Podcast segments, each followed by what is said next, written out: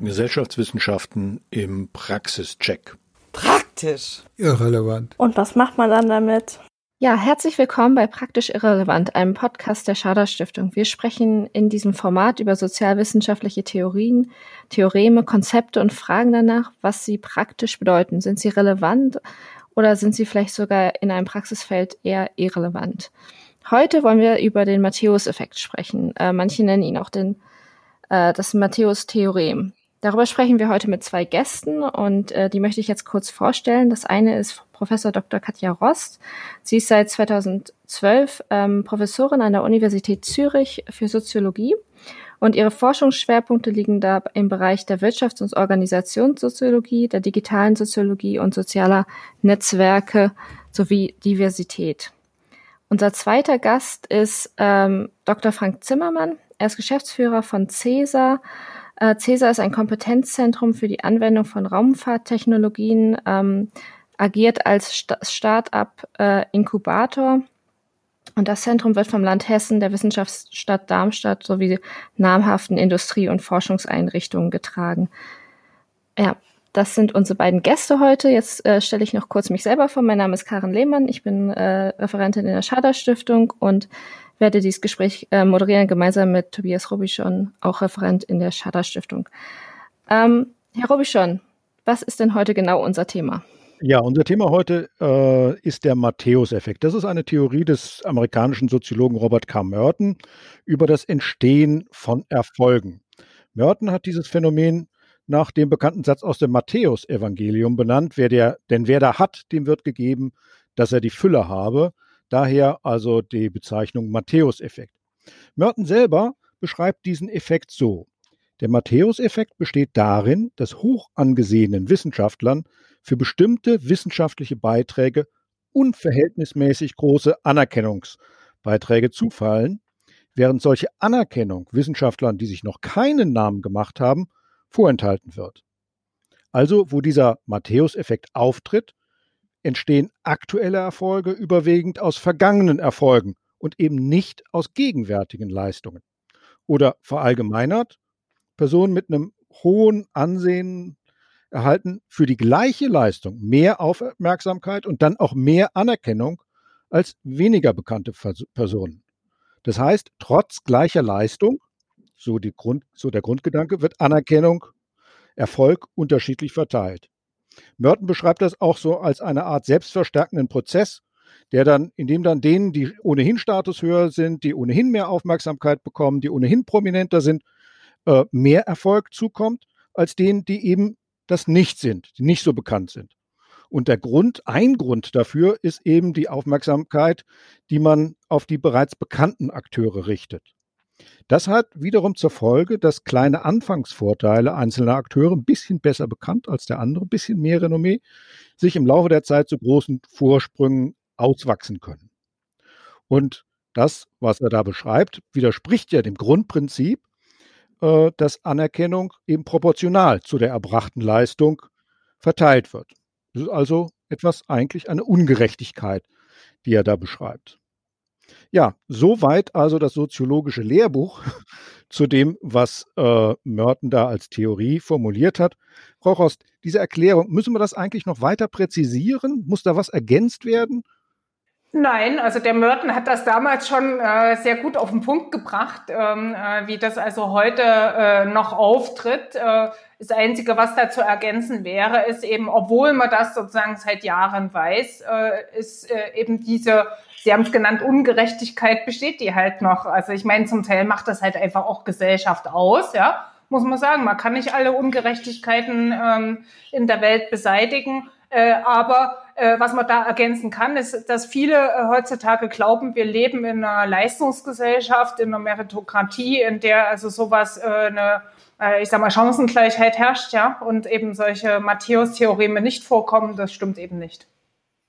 Der Merton hat das ja am Beispiel der Wissenschaft formuliert und eigentlich, soweit ich weiß, auch immer nur über Wissenschaft gesprochen. Also da geht es ja um Reputation, so ein bisschen symbolische Anerkennung. Sie machen Wirtschaftsorganisationssoziologie. Gibt es da andere Bereiche, in denen sowas funktioniert, in denen das auch zutrifft, dieser Effekt auch auftritt? Ja, und zwar in allen Märkten beobachten wir das, ja. Also das ist ein generelles Phänomen. Der Merton hat es untersucht für Wissenschaftler, ja, äh, aber wir beobachten das also auch bei Managern, ähm, äh, dass also, äh, ich sag mal, die äh, Star-Manager, die dann also in Hochglanzmagazinen ne, gefeiert werden, äh, dass die also äh, von solchen eben äh, Matthäus-Effekten profitieren wir erleben das äh, äh, bei Unternehmen, äh, gerade zum Beispiel, wenn Sie sich mal umschauen im Start-up-Bereich. Ja, also da haben wir äh, extrem viele äh, gute Produktanbieter, die, äh, ich sage mal, in Konkurrenz miteinander treten und nur wenige schaffen das. Also und diejenigen, die das schaffen, haben häufig solche Matthäus-Effekte, solche Anfangserfolge. Wir beobachten das im Kunstbereich, ja äh, warum sozusagen sind manche Kunstwerke eben so äh, viel wert, ja, Geld und andere Künstler, die auch also super schön malen und super erfolgreich sind, verdienen nichts, ja. Also das heißt, ich könnte jetzt hier die Liste äh, ausführen, ja, aber ich denke, das reicht, äh, um zu sagen, ja, wir beobachten das überall. Ja, Frau Ross, Sie haben ja gerade direkt schon die Startup-Welt Welt beschrieben. Herr Zimmermann, Sie sind ja in der Startup-Welt, wo der Erfolg ja schon zentral ist. Ähm, können Sie kurz erklären, was genau Sie da machen, um Startups ähm, auf dem Weg zum Erfolg zu helfen? Ja, sehr gern, Frau Lehmann, das mache ich sehr gerne. Äh, Sie hatten das ja eingangs schon erwähnt, dass wir ein Gründungszentrum äh, betreuen. Das heißt, wir unterstützen im Auftrag der Europäischen Raumfahrtagentur, der ESA und mit finanzieller Unterstützung unserer Gesellschafter, aber auch des Zentrums für Luft- und Raumfahrt, äh, des Deutschen Zentrums für Luft- und Raumfahrt, unterstützen wir diese Startups bei der Entwicklung von Produkten und Dienstleistungen. Und zwar, wenn sie einen Bezug zur Raumfahrt haben. Das heißt, entweder äh, es sind Anwendungen, äh, wo Raumfahrttechnologie oder Daten äh, genutzt werden für eine rein irdische Anwendung. Da würde man Satellitennavigation und Erdbeobachtung zum Beispiel nennen. Oder auch den umgekehrten Weg, wo man sagt, äh, es gibt Innovationen außerhalb der Raumfahrt, äh, zum Beispiel im Bereich äh, Numerik, äh, Software Engineering, die man dann in die Raumfahrt wiederum einbringen kann, äh, um dort für Innovation äh, äh, zu sorgen. Äh, beide Wege sind möglich. Die Startups bewerben sich bei uns mit einem Businessplan, werden dann ähm, in einem Auswahlgremium äh, bewertet und erhalten dann die finanzielle Förderung einerseits, aber andererseits auch technische Beratung. Das machen wir hier in Darmstadt ganz konkret zusammen mit dem Europäischen Satellitenkontrollzentrum, der ESOC, die ja auch äh, eine Einrichtung der ESA darstellt. Äh, und wir nutzen tatsächlich das, was hier jetzt als, wenn man so sagen will, Ungerechtigkeit äh, beschrieben wurde, im positiven Sinne, würde ich sagen. Denn natürlich durch diese Beratung, durch diese Förderung in der Frühphase, man kann sich bei uns bewerben, bevor das Startup überhaupt gegründet ist, kann man sich natürlich eine entsprechende bessere Position auch durchaus am Markt äh, äh, erringen. Äh, man bekommt vielleicht äh, eher äh, die notwendigen Partner und weitere Finanzierung.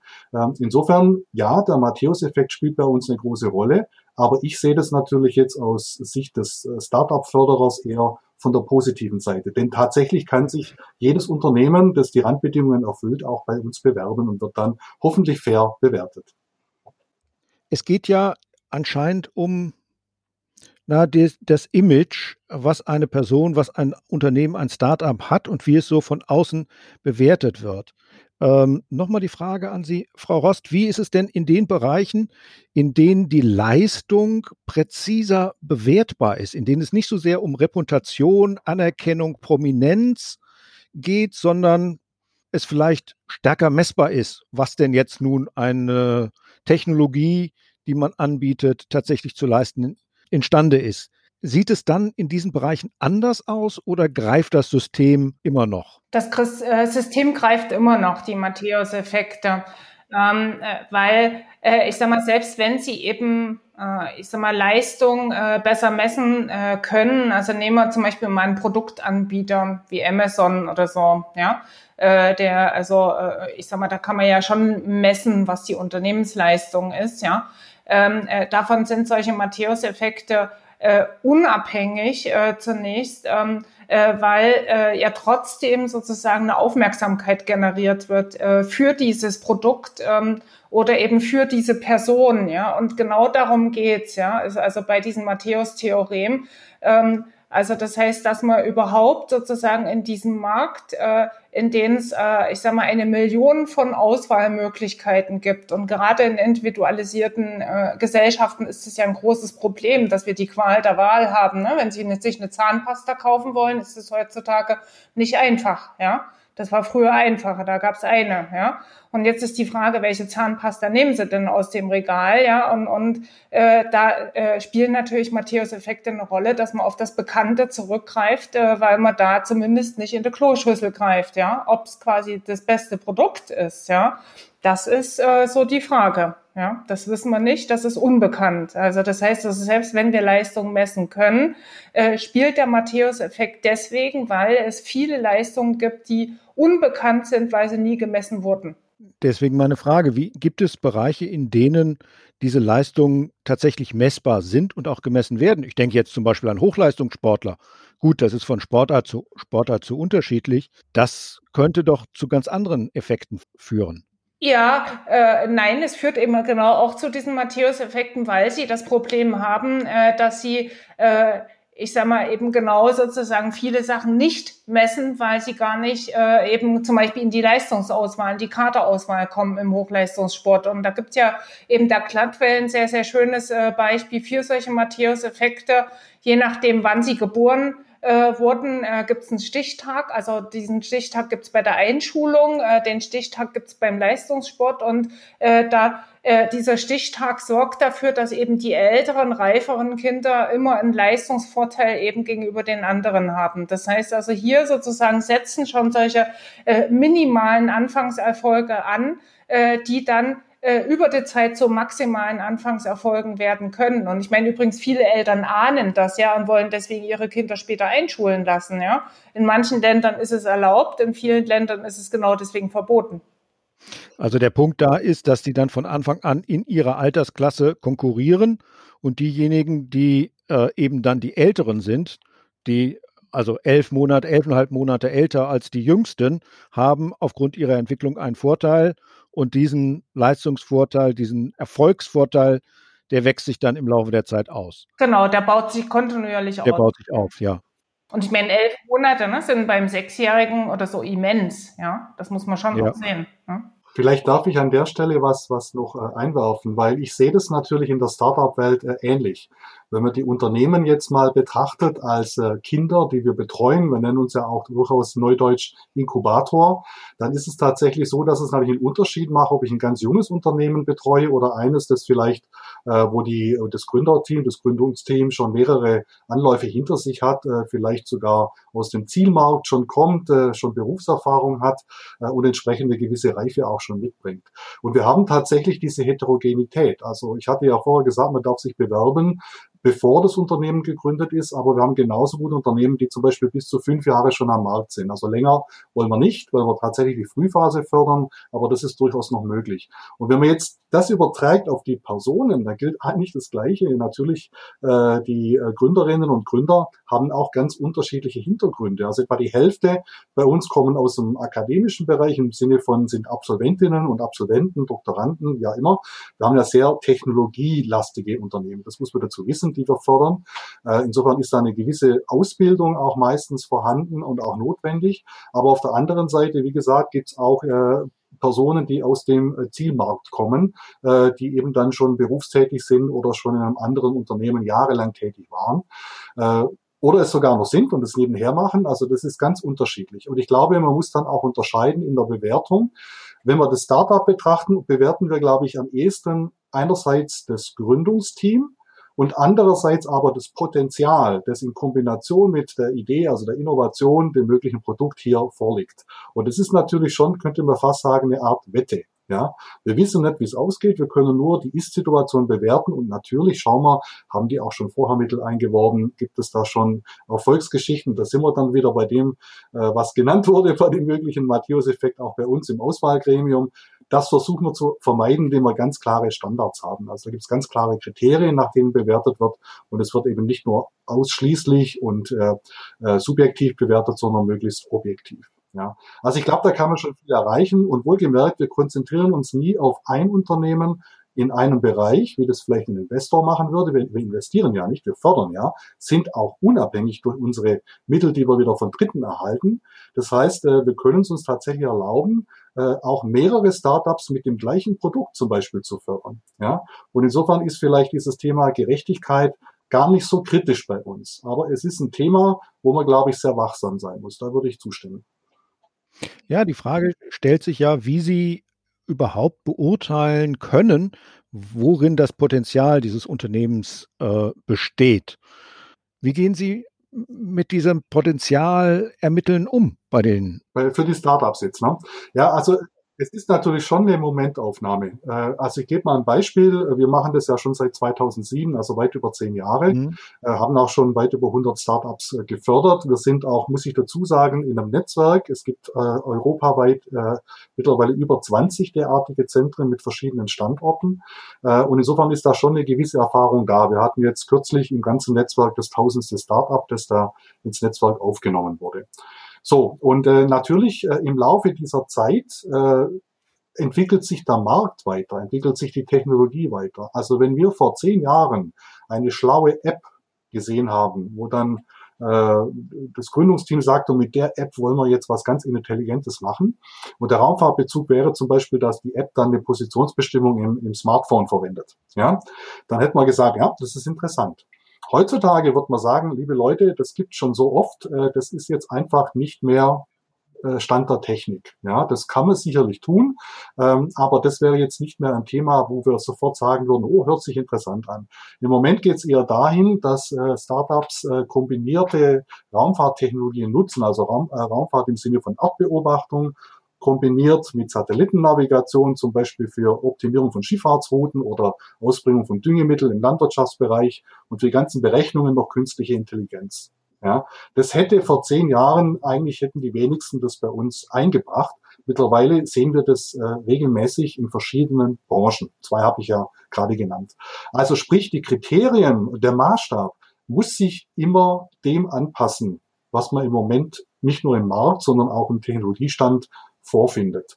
Und dann braucht man natürlich die verschiedenen äh, Kriterien im Sinne von Team, äh, Technologie, ist die Technologie überhaupt äh, machbar, ja, oder ist sie vielleicht schon äh, erprobt?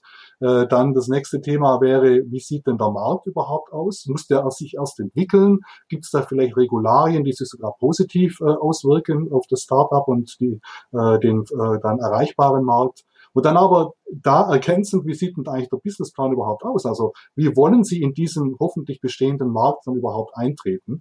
Und dann schlicht und ergreifend äh, das Dokument im Sinne von, ist der Projektplan machbar, ist es durchführbar? Denn wir wollen ja zum Beispiel in dem Fall in maximal zwei Jahren dann auch sehen, dass ein Prototyp entsteht und hoffentlich schon ein Markteintritt. Ja, also es gibt ganz klare Kriterien, an die kann man sich halten, aber man muss natürlich diese immer wieder neu bewerten und auch im Vergleich zum aktuellen Stand der Technik und der Entwicklung, was Anwendungen zum Beispiel bei uns betrifft, äh, dann wieder neu äh, hinterfragen. Mhm. Ähm, Herr Zimmermann hat ja jetzt gerade auch viel über die Ma Märkte, in die dann die Produkte oder also ähm, eingreifen sollen, gesprochen. Frau Rost, gibt es denn bestimmte Voraussetzungen bezüglich der Situationen, bei denen der Matthäus-Effekt besonders greift? Also eine bestimmte Marktstruktur beispielsweise, wo man das besonders stark beobachten kann? Ähm, ja, also solche Matthäus-Effekte, ähm, äh, ich sag mal, beobachten wir besonders stark in äh, Winner-Take-it-all-Strukturen. Also äh, in, in, in neu, also im, im Altgebrauch, Altsprachbereich würde man sagen, also in Monopolisierungsstrukturen, ja. Also und äh, das sind halt, äh, ich sag mal, Märkte, die wir in äh, der letzten Zeit äh, verhäuft äh, äh, beobachten durch die Digitalisierung. Also die führt dazu, dass wir eben häufig nur ein Produkt, einen Anbieter brauchen. Und äh, ich sag mal, es reicht halt, äh, ne, Google bedient die Welt, Facebook mit bedient die Welt, ja, da braucht man sozusagen niemanden anders. Ja. Äh, warum braucht man jemanden anders? Nun, äh, da gibt's ja auch äh, äh, Netzeffekte, Netzwerkeffekte. Also das heißt, wir profitieren alle davon. Also bei vielen Produkten eben, äh, wenn die, also alle nutzen zum Beispiel eben Google. Ja, äh, das heißt also hier setzt sich ein Produkt durch und die Frage ist jetzt, welches Produkt setzt sich eben durch in solchen äh, Märkten? Nicht das Beste, ja, sondern eben das mit den meisten Matthäus-Effekten. Ja. Und ähm, hier spielt das halt eine extreme Rolle. Und ich glaube, also deswegen führen wir die Diskussionen auch in der Wissenschaft in letzter Zeit wieder vermehrt, ja, ähm, äh, weil wir eben sehr starke Ungleichgewichte in Märkten beobachten. Also nochmal zu dem Punkt, den also auch der Herr Zimmermann genannt hat. Äh, natürlich versucht man, äh, ich sage mal schon seit Jahrhunderten auch, ja, äh, äh, quasi in Märkten gerecht, so, so gerecht wie möglich zu sein, nenne ich es mal. Ja, wir können nicht komplett gerecht sein, das geht nicht. Ja, wir können sozusagen unser Bestes geben. Ja, und wie das Herr Zimmermann dargestellt hat, macht man das, das tut man ja, aber wir können sozusagen nicht, ähm, ja, äh, nicht alles beseitigen. Aber die, solche Matthäus-Effekte sind natürlich dann sozusagen dramatisch, wenn es hier darum geht, dass eben nur ein Künstler die Madonna der Welt werden kann und der Rest lebt in prekären Verhältnissen. Ja, also ich mache das jetzt sehr überspitzt. Ja, oder eine Firma äh, äh, liefert eben das Corona, äh, die Corona, den Corona-Impfstoff, ja, obwohl ihn eben, äh, ich sag mal, 500 Firmen erfunden haben, ja. Und äh, dann ist das noch nicht mal der beste Impfstoff, ja, der ausgewählt wird, angenommen. Und äh, das sind sozusagen Fragen, ähm, äh, die eben hier diese Gerechtigkeitsdiskussion wieder neu aufgeworfen haben. Und der Grund dafür, um das nochmal äh, eben hervorzuheben, ist die Digitalisierung, die Veränderung der Märkte. Also Globalisierung und Digitalisierung führen dazu, dass wir Winner-Take-it-all-Marktstrukturen beobachten und diese bauen auf Matthäus-Effekten auf. Mhm. Ja, wir haben uns, Frau Lehmann und ich haben uns im Vorfeld intensiv darüber unterhalten, was man denn selber als Akteur in einer Situation tun kann, um ja das System zu, wie sagt man, gamen, also ähm, sich selber wissend, wie die Spielregeln sind, wissend, dass sie auch gegen einen selber gerichtet sind. Ja, was kann man da tun in einer solchen Situation? Oder was kann zum Beispiel eine Auswahljury tun, wenn sie sich dieser Effekte bewusst ist, und es ihr wichtig ist, dass sie möglichst leistungsgerecht, leistungsfair beurteilt und auswählt. Das ist ja die eigentliche, das ist ja so ein Problem. Das ist eigentlich hat man die Rationalität, stellt sich vor, es wird ausgewählt, was so die beste Leistung hat oder die Person, die das Team, das die beste Leistung bringt. Aber man stellt fest, ja, irgendwie so richtig funktioniert das nicht. Welche Mechanismen äh, lassen sich denn da einsetzen von der Seite des Individuums wie auch vielleicht von der Seite des Auswählendes, denn um mit diesem äh, Symptom, mit diesem Phänomen umzugehen? Mhm. Ähm, also als erstes natürlich das, was der Herr Zimmermann vorgeschlagen hat. Ja, also das heißt, dass man hier versucht sozusagen so weit wie möglich nur das Produkt oder die Leistung zu bewerten und versucht eben zu wenig jetzt äh, darauf zu schauen, was hat die Person vorher gemacht, äh, wo hat sie publiziert, äh, wo hat sie quasi noch Fördermittel eingeworben, wo hat sie gearbeitet, dass wir uns von solchen Sachen nicht leiten lassen. Ja, das ist ganz schön schwierig. Das weiß auch Herr Zimmermann. Das wissen wir in der Wissenschaft, weil wir gucken natürlich immer gerne auf die Lebens Lebensläufe, ja. Ähm, und äh, das äh, äh, verstärkt solche Matthäus-Effekte. Das ist das Erste.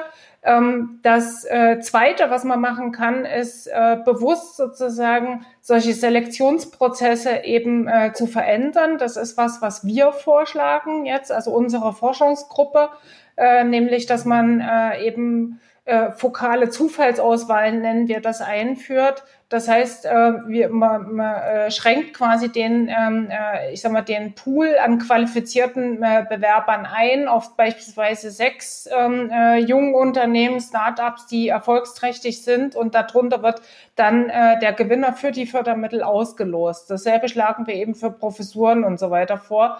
Äh, was man hierdurch macht, ist eben, dass man ähm, äh, auch Außenseiter eine größere Chance bekommen. Ja, das ist der große Vorteil von solchen Verfahren, weil ich sag mal, das, was wir machen, ist eh Kaffeesatzleserei. Also das, was äh, die Unis mit Prof äh, Berufungen machen, ist Kaffeesatzleserei und das, was Herr Zimmermann macht, ist auch Kaffeesatzleserei. Ja, also das heißt, wir versuchen natürlich äh, uns zu orientieren äh, an Kriterien, aber ob dann, äh, ich sage mal, ein Start-up oder ein Kollege, also wirklich sozusagen so super wird, äh, sich entwickelt, wie wir das denken, das, das äh, hängt von so vielen Kriterien ab, ja.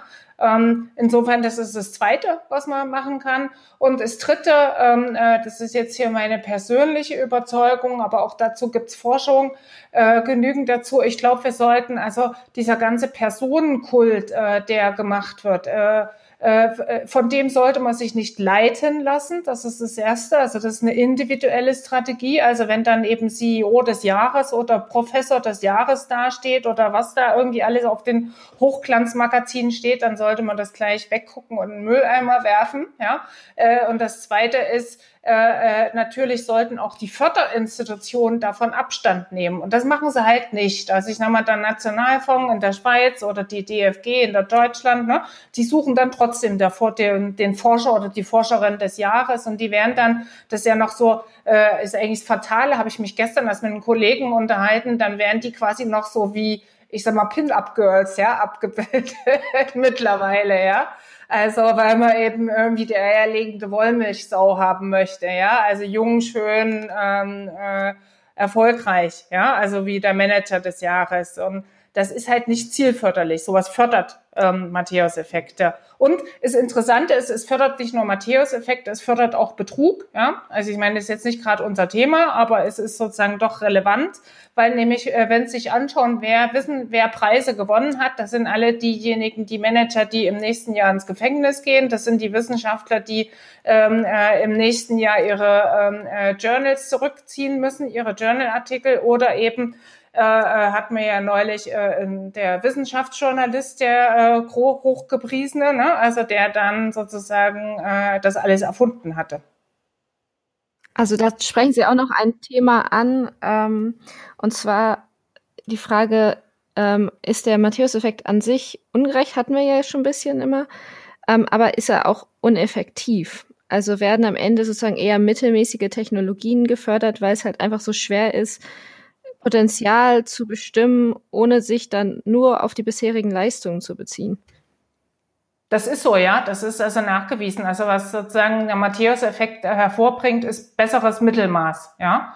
Äh, es ist besseres Mittelmaß, also es liegt sozusagen leicht über den Durchschnitt, das muss man schon sagen, ja. Also es ist jetzt nicht so, dass man sozusagen äh, die absolut schlechten äh, herauswählt, aber sozusagen eben die hochbegnadeten äh, äh, Produkte, hochbegnadeten Personen, ja, die sind ja häufig ein bisschen schräg auch, ja, die werden nicht ausgewählt. Also so ein Albert Einstein, ja, der hat also nicht so große Chancen. Ich habe den Eindruck, Herr Zimmermann möchte dem vielleicht widersprechen. Ja, oder, oder sagen wir es mal so, ein bisschen dämpfen oder äh, anders äh, formulieren, weil ich, ich kann dem ja grundsätzlich zustimmen, aber wir haben natürlich bei uns jetzt bei der Auswahl bei den Startups einen großen Vorteil.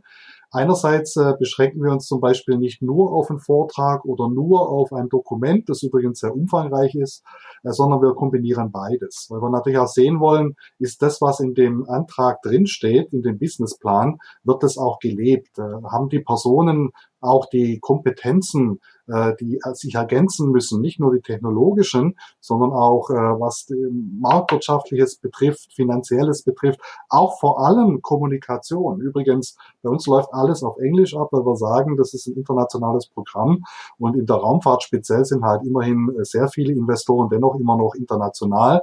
In Deutschland tut sich da derzeit sehr viel, das ist sehr erfreulich.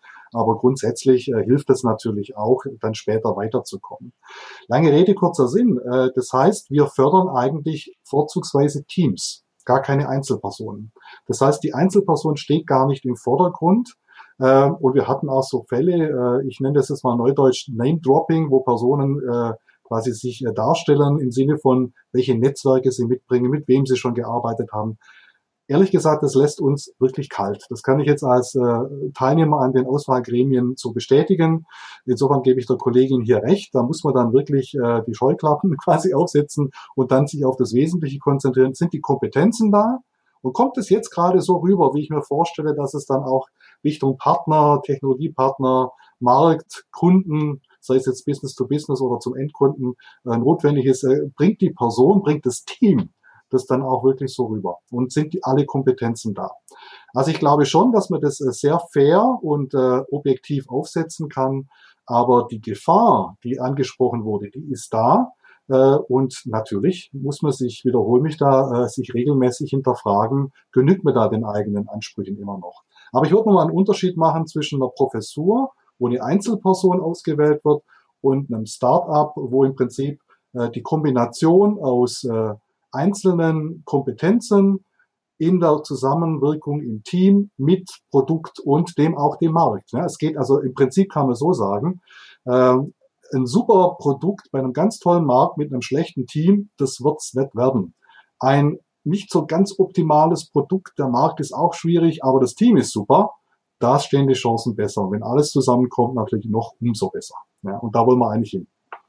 Mhm. Was halten Sie denn von dem Vorschlag von Frau Rost, so ein Losverfahren einzusetzen und diejenigen auszuwählen, die jetzt nun die Förderung kriegen, aus dem Topf der grundsätzlich geeigneten? Das können Sie ja beurteilen, Team, Produkt, Markt und so weiter, so wie Sie es eben dargestellt haben. Aber dann wird die Auswahl ja natürlich schwieriger, aber die Ressourcen bei Ihnen werden auch begrenzt sein. Ähm, wie ist es mit so einem Losverfahren? Was ja, ich stelle mir gerade lebhaft vor, wie man das in Förderbedingungen äh, formuliert. Ähm, aber ich mache da einen Gegenvorschlag, was wir eigentlich jetzt schon machen. Ähm, die, die finanzielle Unterstützung ist jetzt nicht so umfangreich. Da können wir ruhig mal konkret werden. Das sind 50.000 Euro pro Startup über maximal zwei Jahre. Also nicht jährlich, sondern insgesamt wohlgemerkt. Äh, aber wichtiger ist aus unserer Sicht, Geld ist immer wichtig, aber wichtiger noch ist die technische Beratung. Und das, was wir dann als vielleicht positiven Aspekt im Matthäus-Effekt sehen, dass wir natürlich, wenn die Startups bei uns durch sind, äh, von der ESA betreut wurden, dass wir dann im Raumfahrtbereich und in der Anwendung sehen, dass die auch eine Reputation dann mitbringen. Wir dürfen auch das ESA-Logo verwenden. Das gehört natürlich alles mit dazu. Äh, ist eine Art Auszeichnung, wenn man so möchte. Äh, und, und da nutzen wir vielleicht die positiven Aspekte dieses Theorems. So, aber im anderen Fall äh, ich würde es eher so sehen. Äh, man muss Risiken eingehen, da sind wir auch immer wieder im Diskurs mit den Beteiligten, äh, dass man eben auch Startups fördert, wo man nicht weiß, wie es ausgeht. Ich will jetzt keine Namen nennen, aber ein Startup, das in Darmstadt ganz erfolgreich ist mittlerweile, über 30 äh, Mitarbeiter und Mitarbeiterinnen, das war zu Beginn sehr umstritten in der Auswahlrunde, denn das Produkt hatte eigentlich nur die Kommune als Kunde. Und dann haben alle gesagt, um Gottes Willen, Kommunen haben kein Geld, das kann nie funktionieren. Was haben sie gemacht? Sie haben das Produkt dennoch erfolgreich platziert, aber ergänzt, und das war dann das eigentliche Wachstum, um eine kommerzielle Komponente, wo ich das gleiche Produkt einem ganz anderen kommerziellen Markt zur Verfügung stellen kann. Und deswegen konnten die dann sehr schnell und entsprechend auch nachhaltig wachsen. So, und das war aber am Anfang nicht abzusehen. Das stand noch nicht mal im Antrag drin. So, und das würde ich jetzt fast als ein Los sehen. Wir haben nämlich gedacht, das Team ist so toll, das Produkt hat so seine Schwächen, aber da könnte was draus werden. Wir wissen es nicht, gehen wir ein Risiko ein. Also insofern ist es inhärent eigentlich schon drin, ohne dass wir es so nennen. Ja, vielleicht wäre das meine Antwort an der Stelle. Mhm. Mhm. Ähm, Herr Rubischon hat es vorhin schon einmal kurz auch angeteasert. Ähm, ich wollte jetzt nochmal nachfragen, wenn ich jetzt äh, mir den Matthäus-Effekt zu Nutzen machen möchte, was würde denn eine Einzelperson ähm, tatsächlich wirklich selber machen können, um in diesem System äh, diesen Effekt für sich zu nutzen? Es geht an mich die Frage, ne? Ja, zum Beispiel. ja, das ist jetzt eine ganz schwere Frage. Also, weil ich sag mal, der Matthäus-Effekt ist ja ein äh, Makroeffekt, ein gesellschaftliches, mhm. äh, gesellschaftlicher Effekt. Und äh, dass man den jetzt selber quasi äh, gamen kann, ähm, ist, äh, glaube ich, äh, schwierig. Äh, was man versuchen kann, ist natürlich, ähm, äh, schon, äh, ich sag mal, zum, die, die richtigen Orte zu besuchen, ja, die richtigen Netzwerke zu haben. Äh, das machen ja auch viele Leute, ja. Also wenn es dann immer heißt, so Vitamin B ist so wichtig, ne? Ähm, äh, äh, dann hofft man ja schon ein bisschen auf solche eben äh, Sozialkapital äh, Effekte oder eben Matthäus-Effekte, ja, kann man sagen. Oder wenn man eben äh, nach Harvard, ja, also dann geht, äh, um da so einen Zwei-Wochen-Kurs als Manager zu machen, ja, äh, dann hofft man darauf, dass eben äh, dieses im CV, äh, dass dann Harvard steht, dass das eben eine neue Türen öffnet, ja. Also insofern versuchen Leute, sich Matthäus-Effekte zunutze zu machen, ja. Äh, es ist nur schwierig, weil wenn der sich so einfach gamen ließe, ja, dann, dann hätten wir keine Ungerechtigkeit. äh, ich glaube, so einfach ist das Licht, ja. Auch wenn die Antwort jetzt vielleicht nicht befriedigend ist. ja, vielleicht kann ich an der Stelle aber was ergänzen, weil ich denke die ganze Zeit, natürlich ist es letzten Endes äh, der Matthäus-Effekt gelebtes Marketing. Das hatte ich jetzt ein bisschen vereinfacht, aber äh, wenn ein Startup erfolgreich sein will, muss es auch über die eigenen Kompetenzen und Erfolge berichten, damit die Leute das hören. Die Partner, der Markt. Ja, man muss natürlich drüber reden, man muss die auch vielleicht verfolgen und man muss sehen, dass die sich weiterentwickeln. Äh, und das versuchen wir übrigens auch. Also wir machen jedes Jahr eine Umfrage, wie geht's euch? Und natürlich wird das kommuniziert, in dem Fall äh, anonymisiert. Äh, aber dass man sieht, dass dieses Programm überhaupt einen Mehrwert generiert äh, gegenüber einer, sagen wir mal, anderen Gruppe, die jetzt leider nicht in den Genuss einer solchen äh, Förderung gelangt gekommen ist. Äh, weil natürlich die Außenstehenden, die das Ganze äh, fördern, das sind zum Beispiel bei der ESA die ganzen Mitgliedstaaten, die Raumfahrttechnologie fördern, die wollen auch sehen, dass die angewandt wird. Äh, und die beste Kommunikation ist immer noch über ein erfolgreiches Startup. Dann sieht man, man hat in die richtigen Bereiche investiert. Und ich glaube, darum geht's. Also tue Gutes und sprich darüber. Also man muss ganz viel Marketing machen. Äh, und dann muss man aber natürlich auch liefern. Ja, also ich kann natürlich, das ist ja immer so eine, eine These, ein, ein, gutes Startup fängt an mit Marketing und dann irgendwann kommt das Produkt. Das muss schon irgendwo gleichzeitig passieren, aber man darf das eine gegenüber dem anderen nicht vernachlässigen. Und irgendwann kommt dann die Nagelprobe. Ja, also das beste Marketing hilft nichts, wenn das Produkt nachher nicht funktioniert. Also ich denke, ähm, da gibt es schon einen Bereinigungsprozess. Also nur durch Kommunikation erreicht man langfristig nichts. Aber ohne Kommunikation geht es natürlich gar nicht. Ja, das muss man auch ganz klar sehen. Ja, so mein Hinweis hier. Ja. ja, das ist ein guter Punkt. Ähm, und mir ist jetzt doch auch noch äh, was eingefallen äh, dazu. Ich sag mal, was man natürlich äh, machen sollte, ist, ähm, ich sag mal, schon ein gewisses Risiko eingehen. Ja, also ich sag mal, von nichts kommt nichts. Ja, und von nichts kommt auch kein Matthäus-Effekt. Ja, ähm, und das geht also insbesondere an die Adresse der Frauen, ja. Also die sind unter anderem äh, eben unterrepräsentiert, weil sie sich zum Beispiel häufig nicht getrauen, ja, äh, sich irgendwo zu bewerben, weil sie halt Angst haben äh, zu verlieren, ja. Da sind die Männer irgendwie, ne, das zeigt also verschiedene Forschungen, ja, äh, die, denen macht das weniger aus, ja. Die bewerben sich und manchmal klappt halt, ja. Also ich sag mal, Sie hatten ja gefragt, was, äh, was man machen kann, äh, damit man von Matthäus-Effekten profitiert. Und äh, ganz, ganz wichtig ist eben, sich zu bewerben, also ein Risiko einzugehen und eben äh, Chancen versuchen zu ergreifen, äh, auch äh, eben unter dem Risiko, dass man nicht genommen wird oder dass es eben nicht klappt, beispielsweise vom Herrn Zimmermann eine Finanzierung zu bekommen.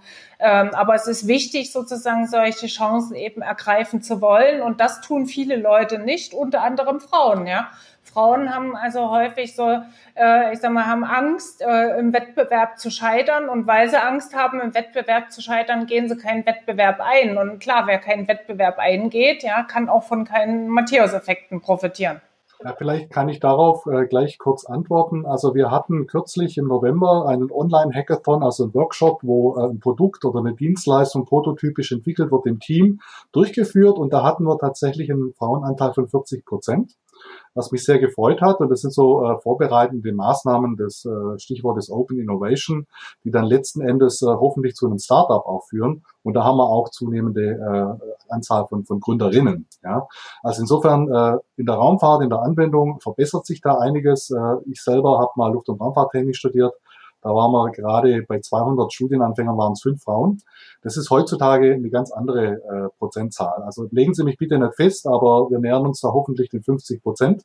Äh, und das ist natürlich auch gut so und wir sehen das auch äh, in der Startup-Welt. Insofern bin ich da ganz optimistisch, aber Sie haben vollkommen recht. Das ist ein Thema, dessen man sich äh, permanent bewusst sein muss. Das ist ganz klar. Ja, zum Schluss wollten wir äh, hier in der Runde zu einer Einschätzung kommen, wie wichtig der Matthäus-Effekt für beruflichen, unternehmerischen Erfolg ist. Ist das ein ganz zentraler Faktor oder nicht? Ich glaube, nach unserer Diskussion ist, ist das Urteil doch relativ eindeutig. Ähm, aber bitte geben Sie selber Ihre persönliche Einschätzung aus. Matthäus-Effekt für beruflichen Erfolg, ein zentraler Faktor oder nur eine Komponente? Also ich würde jetzt mal spontan sagen, bei uns ist es eine Komponente, die wir aber im positiven Sinne nutzen äh, und die äh, mögliche Ungerechtigkeit versuchen auszuschließen, indem wir das Auswahlverfahren transparent machen und frühzeitig versuchen, hier auch äh, breit zu fördern, aber auch breit und gezielt. Ja, also will heißen, nicht auf ein Unternehmen uns beschränken, ähm, aber auf der anderen Seite natürlich nach äh, Kriterien auswählen. Und ich denke, wir nutzen dadurch den äh, Matthäus-Effekt positiv und er spielt hoffentlich dann, muss ich dann sagen, eine Rolle. Also ich denke, in vielen Berufen, in vielen Bereichen ist es ein vernachlässigbarer Faktor, der Matthäus-Effekt. Ja. Äh, wo er leider nicht vernachlässigbar ist, ist eben in Spitzenpositionen oder eben auf Winner-Take-It-O-Märkten. Also und die sind beide natürlich gesellschaftlich hochrelevant. Wir reden hier über eine marginale Gruppe der Gesellschaft, äh, marginal im Sinne der Anzahl, ne? also die oberen ein äh, Prozent, wenn nicht sogar noch weniger. Ja? Aber dort sozusagen kommen sie nur über Matthäus-Effekte hin. Und äh, gerade wenn so eine Gruppe hat natürlich die Eliten, ja, ich sage das jetzt nicht despektierlich, ja, ähm, haben natürlich eine Macht über die Gesellschaft, eine Deutungshoheit und äh, äh, dort spielt es eine Rolle, Matthäus-Effekte und eben Stallgeruch und äh, eben am richtigen Ort gewesen zu sein und äh, äh, wenn Sie also dort sozusagen Karriere machen wollen, äh, also zum Beispiel, wenn Sie Präsident äh, der USA werden wollen, ja, da kommen Sie quasi um Matthäus-Effekte nicht drum rum, ja. Ja, vielen Dank Ihnen beiden für das Gespräch. Ähm, das waren Professor Dr. Katja Rost, Organisationssoziologie an der Uni Zürich und Dr. Frank Zimmermann, Geschäftsführer von CESA, einem Start-up-Inkubator aus Darmstadt. Und wir waren Karin Lehmann und Tobias Robischon von der Schader Stiftung. Wir sagen ganz herzlich Dankeschön für dieses Gespräch und auf Wiederhören in der nächsten Folge von Praktisch Irrelevant. Aha, okay.